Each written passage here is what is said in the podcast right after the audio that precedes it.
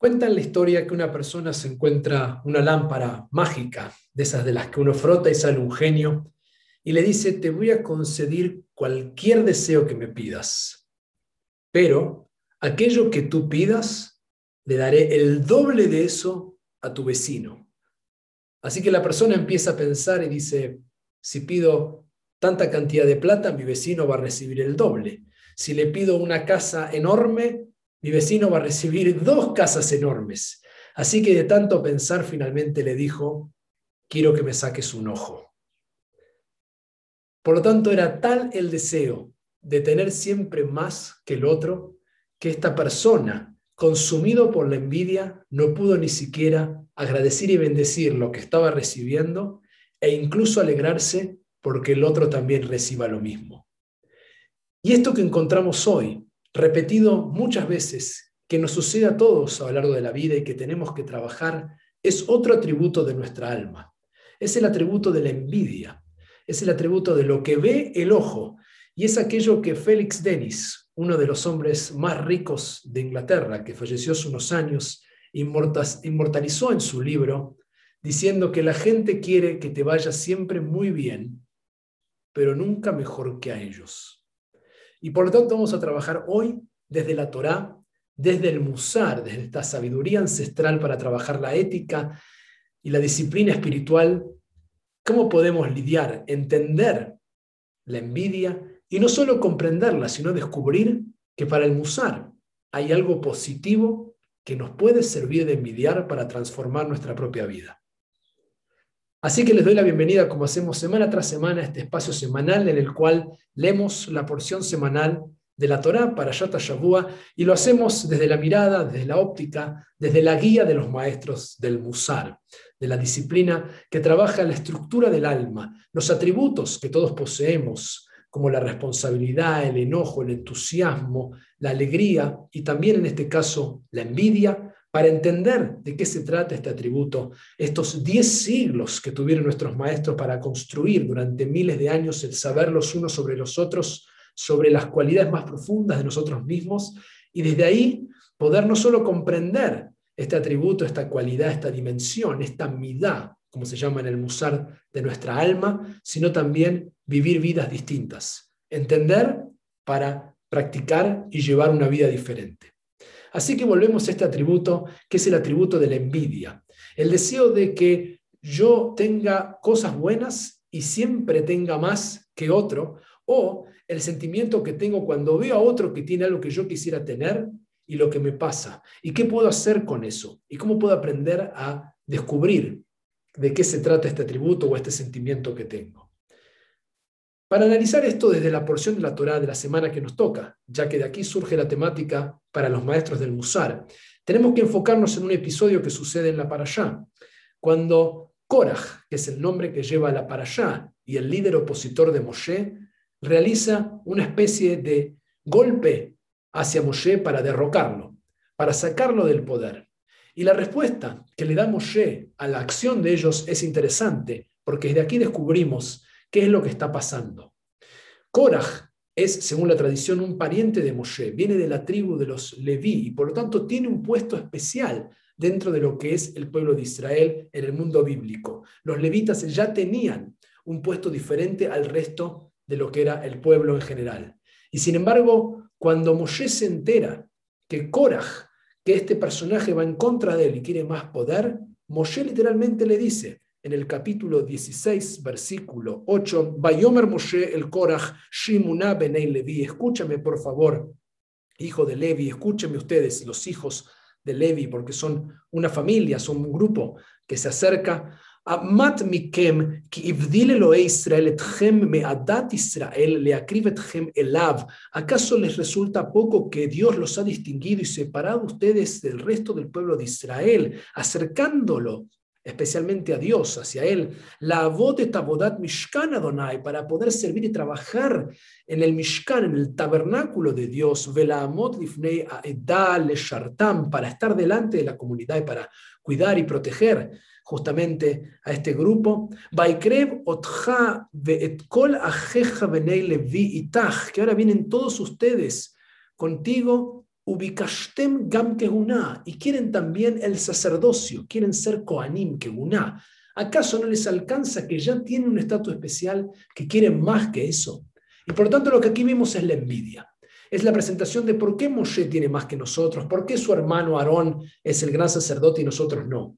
Y lo que tenemos claramente es un episodio de envidia. Y desde aquí los maestros del Musar van a trabajar la envidia, van a trabajar este atributo y tratar de entenderlo y tratar de ver qué podemos aprender nosotros mismos. La envidia hoy está sumamente exacerbada, especialmente porque filtramos gran parte de las relaciones con otras personas a través de este medio, de las pantallas.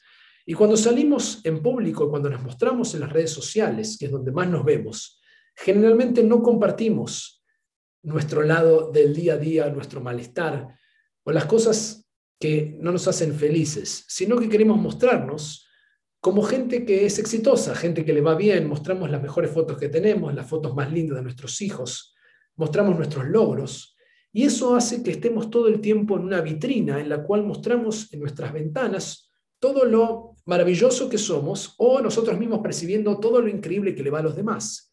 De hecho, hay estudios realizados que gente que pasa mucho tiempo en redes sociales viendo la vida de otras personas, generalmente está más triste, más deprimida, porque ve que siempre hay alguien que está o de vacaciones, más allá del escenario en que nos encontramos hoy, o lo ve con aquello que uno quisiera tener. Tal vez tiene hijos y uno no está pudiendo tener hijos y ve que pone fotos de sus hijos, o a lo mejor tengo un hijo, quiero dos, y el otro tiene fotos con cinco hijos y me da envidia, o a lo mejor me quiero comprar un auto y veo que alguno de mis amigos se ha comprado un auto, y por lo tanto vivimos mirando la vida de los demás y los demás que quieren compartir, también al compartir en exceso, dicen los maestros, hay que tener cuidado de los logros, y vamos a ver eso sobre el final, porque se trabaja continuamente esta envidia, que es literalmente lo que ve el ojo, lo que de la palabra de vídeo, de lo que podemos ver. Y es Pele Yoetz, uno de los grandes pensadores del Musar, que en 1824 publicó su obra el Pele Yoetz titulada así, es Rabbi Eliezer Papo, quien en la entrada sobre la envidia, donde analiza distintos atributos, él escribe extraordinariamente bien lo que se siente esta envidia negativa. Él dice, la envidia es una cualidad muy mala. Como dijeron los sabios, la envidia, los deseos y la búsqueda de los honores eliminan a la persona del mundo. El instinto del corazón del individuo es malo y causa que éste anhele ser el único de la generación, tanto en sabiduría, en buenos hechos como en riqueza y honores, y por eso se aflige cuando ve a otro igual o mejor que él. Lo envidia, desea su mal y habla mal de él. Y el odio proviene de la envidia. Es como un fuego que consume y no hay remedio para este. Aquel que posee esta mala cualidad vive todos sus días con dolor y come el pan de la tristeza. No tiene amigos ni seres queridos. Aumenta los pleitos, las peleas y está feliz con la calamidad ajena. Y quiere que sus semejantes tropiecen en la salahot, es decir, en la práctica judía, que se equivoquen como viven su judaísmo y que disminuyan su servicio divino. También quiere que sean de poco valor y de poco entendimiento, errando con muchos otros males que provienen de la envidia. ¿Quién puede expresar la gravedad de esta cualidad? Ya en 1824 escribe esto Yoetz. El hombre que quiere la vida se apartará de esta, de la envidia, fortaleciéndose para dominar su instinto por medio de profundizar en sus pensamientos más puros. Debe creer íntegramente que nadie puede quitar a otro lo que ya tiene destinado desde el cielo Aún si la persona estuviese sola en el mundo, no podría tener más ganancias de lo que ya tiene decretado. Y si hubiese miles de otros comerciantes que trabajasen en lo mismo, tampoco le faltará nada de lo que ya tiene predestinado. Por eso, el individuo debe estar contento con lo que es la voluntad del Creador, pues Él hace lo que es mejor para cada persona. Sobre esta idea iremos sobre el final porque es una de las técnicas que los maestros del Musar enseñan para lidiar con la envidia. Por lo tanto, vemos que ya el autor desde hace mucho tiempo ha escrito sobre lo malo de la envidia, citando a Jajamim, a los sabios de la Mishnah, los más antiguos, donde dejaron en claro que la envidia y los honores y los deseos en exceso son los que eliminan a la persona del mundo. Realmente lo pueden volver loco a uno y por eso es tan importante entender esto y por eso es importante ver cómo Coraje en la para allá no puede ni siquiera contentarse no que existe, sino que incluso ya tiene un rol especial y ahora quiere más. Y lo que es importante es entender desde qué lugar viene este sentimiento. Porque no es que en el musar que buscamos el punto límite uno no puede tener deseos de querer más cosas, sino desde qué lugar está viniendo. Y eso es lo que tenemos que entender, porque lo que diferencia al musar como un sistema para trabajar la disciplina es que todos los atributos existen y no se pueden erradicar. Uno no puede dejar de tener envidia.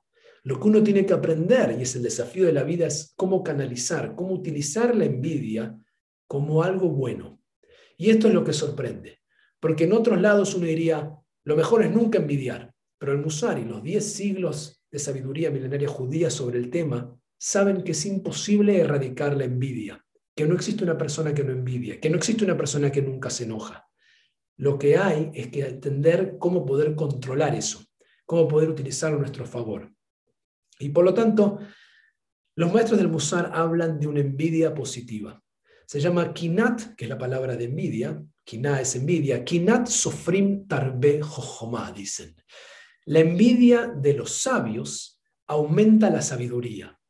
Es decir, que lo que están diciendo aquí, y que nuevamente el Pele Yoetz lo va a decir, y no lo voy a leer entero, solamente un renglón, dice, existe sin embargo una envidia positiva. Como dijeron nuestros jajamim de bendita memoria, que la envidia de los estudiosos de Torah aumenta la sabiduría. Es decir, la persona debe anhelar y esforzarse en elevarse en sabiduría y servicio divino, como los tzadikim que admira, como los sabios que uno admira. Es decir, que aquí tenemos un principio que existe en el mundo moderno, se llama benchmarking, que es cuando las empresas buscan otras empresas que son exitosas y en lugar de envidiarlas, las admiran y las copian sabiendo que no van a ser esa misma empresa, pero en el intento de tener grandes maestros o grandes luminarias o grandes empresas que trabajan del modo que a uno le gustaría lograrlo, uno mejora uno mismo. Y por lo tanto aquí tenemos esa envidia sana, que como decimos es la capacidad en el fondo de realmente aprender, de decir qué bueno que hay alguien que sabe tanto o que es bueno haciendo esto que yo quiero hacer, porque eso me permite a mí crecer, preguntar, preguntarle, acercarme y saber. Una de las técnicas que yo hago con aquellos que admiro lo que hacen es acercarme a preguntarles cómo lo hacen o qué libro leen. Mis maestros saben que me acerco diciéndoles qué libro estás leyendo, porque es una forma de poder yo mismo avanzar en aquellos que admiro que han llegado a ideas profundas y sé que están guiados por otros pensamientos, porque todos leemos y nos informamos y ninguno de nosotros llega solo a entender todo, sino que se nutre de otras ideas, de otros conocimientos, de maestros, que como dijo Humberto Eco, los libros se escriben de otros libros. Y por lo tanto, al escuchar, al aprender, al copiar de los ejemplos, uno mejora uno mismo. Y esto es, como dije, cambiar envidia por admiración y utilizarlo como un catalizador para mejorar uno mismo. Por lo tanto, aquí estamos viendo el atributo de la envidia en sí mismo. Para cerrar este encuentro, quisiera entonces compartir cómo trabajar la envidia, cómo entender los principios esenciales para no vivir esa vida de envidia negativa que nos corroe realmente y que no nos permite concentrarnos en nosotros y nuestra productividad, nuestro crecimiento, sino en desgastarnos mirando la vida de otro, entendiendo el absurdo de lo que estamos diciendo, porque nunca vamos a ser ese otro que estamos mirando. Vivimos en este cuerpo, con esta alma, y podemos mirar para aprender más de nosotros mismos, entendiendo que desear algo del otro no tiene ningún sentido. Y sobre esto, como decía el Pele y como voy a decir, va a ser el ejercicio del final. Pero los trabajos que tenemos que hacer sobre la envidia es comprender algunas cosas esenciales. Primero, nadie tiene todo. Nadie tiene todo. Incluso aquellas personas que pensamos que lo han logrado todo no lo tienen. Tim Ferris, un autor moderno, bestseller en New York, autor de muchos libros, entre ellos La Semana Laboral de Cuatro Horas, ha escrito uno de sus últimos libros que se llama Tools for Titans, herramientas para los titanes, en el cual al haber hecho el famoso con su libro, creó un podcast, una serie de entrevistas con los más importantes y más prestigiosos en el mundo de la salud, la riqueza y la sabiduría. Y entrevistando a todos ellos, a los número uno del mundo en todo esto, él descubre algunos patrones comunes. Y uno de ellos, y que lo pone en la introducción de su libro, es que todos, todos ellos, incluso los que nosotros vemos como los más exitosos en cualquier área, están peleando con algún demonio, dice él. Tienen algo interno que no han resuelto, tienen algunas dudas y por lo tanto, cuidado de mirar al otro y pensar, este las tiene todas. Él dice, todos los que yo conozco, número uno del mundo, cuando uno les pregunta sobre qué están lidiando, tienen algún demonio interno, dice él, tienen alguna lucha interna. Y por lo tanto, nadie tiene todo y vivir con eso nos recuerda justamente que tenemos que concentrarnos en nosotros mismos. Lo segundo que recomiendan los maestros del Musar es pasar tiempo con gente que es agradecida. Si uno está con gente que está todo el tiempo pidiendo y hablando de lo que tiene el otro lo que tiene el otro, uno se contagia, uno no vive solo en un entorno. Y por lo tanto, vivimos en las conversaciones que tenemos con la gente que nos rodea, y si la conversación que nos rodea es la conversación de todo lo que tiene el otro y yo no tengo, y la envidia de acá y de allá y los viajes, inevitablemente terminaré viviendo en ese mundo. Lo mejor es rodearse de gente agradecida. Tercer punto, cambiar el Ain Arra, el mal de ojo, por el Ain Tová, por el bien de ojo, es decir, por un buen ojo. Es ver en el otro y desear que le vaya bien, porque si le va bien, me va a ir bien a mí también. El mundo es mejor si a todos les va bien. Realmente pensar de esa manera, cada uno pueda mejorar, y si yo veo que el otro mejora, si a mi vecino le va mejor, me va a ir mejor a mí también, porque estamos juntos en el mismo ecosistema. Y si a él le va mal, me va a arrastrar. Y si a mí me va mal, voy a arrastrar más problemas. Por lo tanto, lo que queremos es cambiar, es ponernos la lente de los ojos que desean el bien.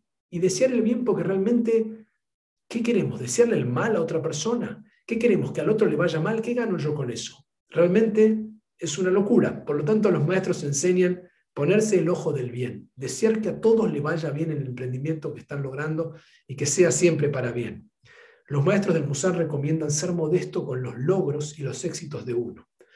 No hace falta ocuparse del renombre, que es que le vuelvan a dar uno el nombre, eso lo dan los demás, o el reconocimiento, que vuelvan a conocerlo de nuevo. Uno tiene que enfocarse en la tarea, tiene que hacer dignamente aquello que sabe hacer, hacer lo mejor que puede, dicen los maestros del Musar, enfocarse en la mecánica del trabajo, en servir, que de eso se trata, y que el reconocimiento o el renombre lo pongan los demás que cuanto más uno se enfoca en el reconocimiento y el renombre, más envidia genera, más problemas se trae, más honor quiere, y como vimos y como citamos de los sabios del Talmud, esa persona no puede sostenerse en este mundo, se pierde. Por tanto, cuanto más uno es un lienzo en el cual otros pueden pintar su obra maestra y uno puede controlar en humildad su lugar en este mundo, haciendo que los demás brillen, el reconocimiento o el renombre que no sabemos si es necesario o no, al fin de cuentas, para los maestros del Musar, no es un tema que nos tiene que preocupar a nosotros mismos, pero si es eso lo que nos preocupa, vendrá si nosotros servimos y hacemos que los demás brillen.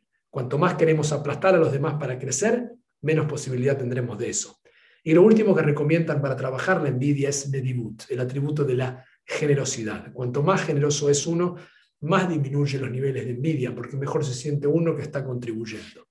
Como dije, quería dar un último ejercicio que surge de lo que enseñó el Pele Yoetz en su comentario sobre entender que cada uno tiene lo que Dios quiere y de ese lugar también poder entender que el objetivo de la envidia, de reconocerlo, como dije antes, se basa en los diez mandamientos, en el concepto que aprendemos en los Aseret Adibrot, cuando reconocemos que si estamos envidiando para mal, significa que nuestro atributo, nuestra midá, nuestra dimensión espiritual de la emuná y bitajón, de la fe y la confianza, están disminuidos, están bajos. Porque el primer atributo, perdón, porque el primer mandamiento de los diez mandamientos dice, Anoji Adonai Eloheja, yo soy Adonai tu Dios. Y el último que dice, Lo no codiciarás, no desearás que básicamente no vas a envidiar.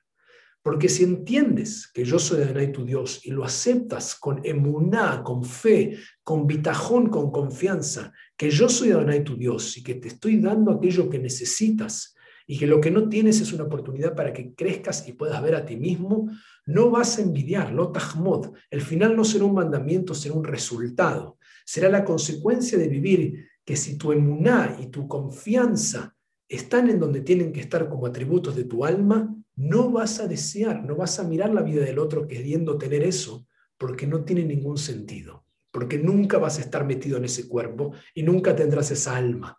Entonces, de ese lugar, lo que sirve, como dijimos, esta envidia positiva, si uno entiende con fe y confianza que Dios está dando lo que uno tiene que recibir y viviendo lo que uno tiene que vivir, lo que uno siente que quiere es una oportunidad para ir pelando las capas, como si fuera una cebolla, que cuanto más uno saca, más se llora, pero más se descubre y como la mariposa puede romper con más fuerza para salir y brillar. Entonces la envidia, como vimos, es un atributo en sí mismo que todos poseemos.